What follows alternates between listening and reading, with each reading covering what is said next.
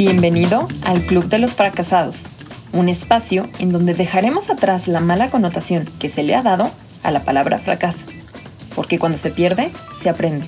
Y para lograr acoger tus éxitos, primero debes aprender a celebrar tus fracasos.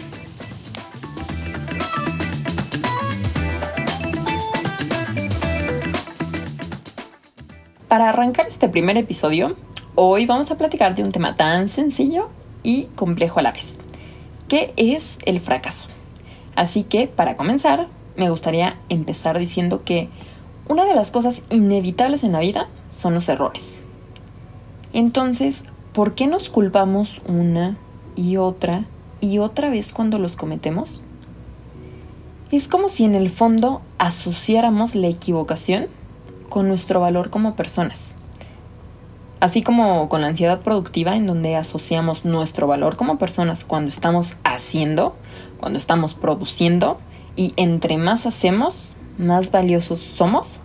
Bueno, pues cuando nos equivocamos es como si asociáramos ese valor con el hecho de que no fuimos capaces de hacer algo en específico o si lo hicimos, pero lo hicimos mal y por ende somos menos valiosos.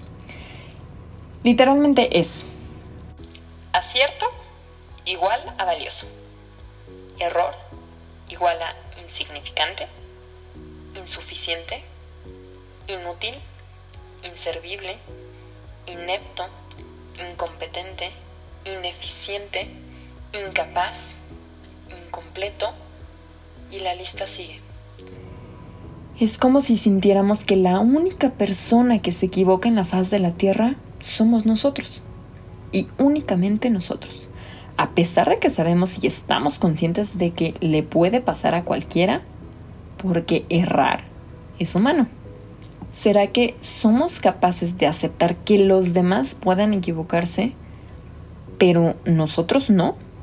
¿Acaso nos exigimos demasiado? ¿Buscamos la perfección a toda costa? ¿Somos incapaces de autoperdonarnos o de ser autocompasivos?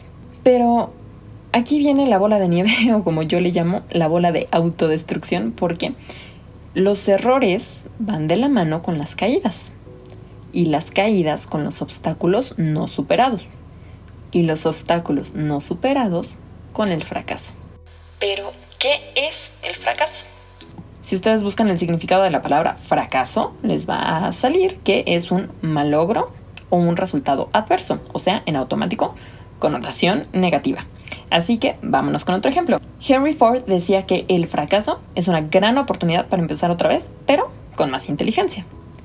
Paulo Coelho considera que el fracaso es parte de la vida, porque si no fracasas, no aprendes, y si no aprendes, no cambias.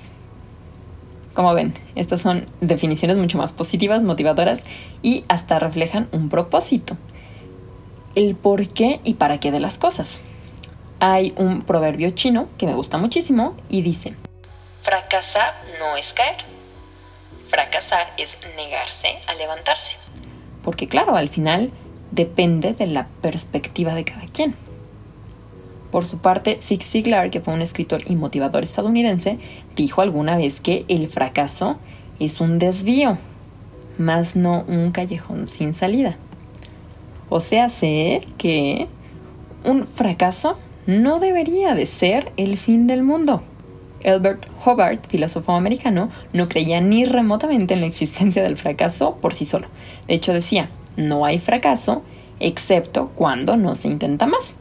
Esta es la contraparte porque no es intentar y fallar, sino lo realmente triste es no haber intentado en absoluto. El otro día estaba hablando con una amiga y le pregunté, para ti, ¿qué es el fracaso? Y ella me dijo, yo creo que el fracaso sucede cuando tenemos muchas expectativas puestas en algo y el resultado es completamente lo contrario a lo que habíamos pensado o imaginado que sucedería.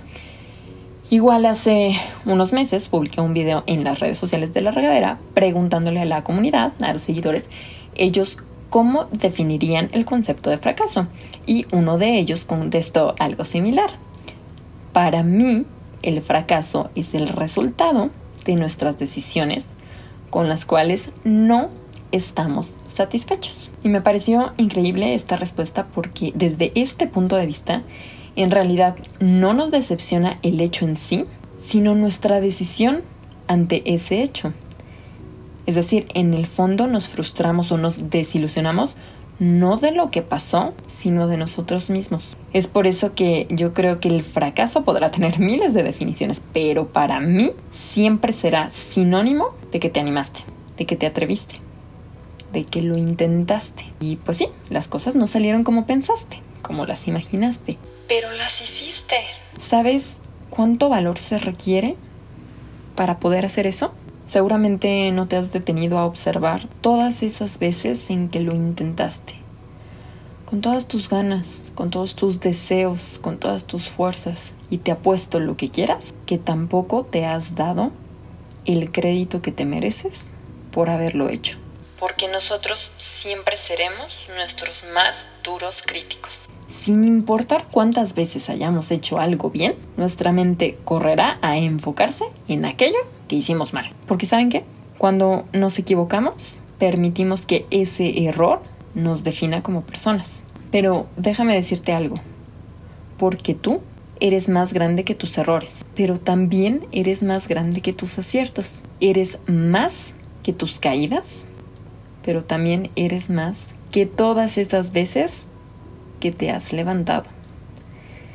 Eres más que tus dudas, pero también eres más que tus decisiones. Eres más que todo lo que se quedó a medias, pero también eres más que todo aquello que sí terminaste.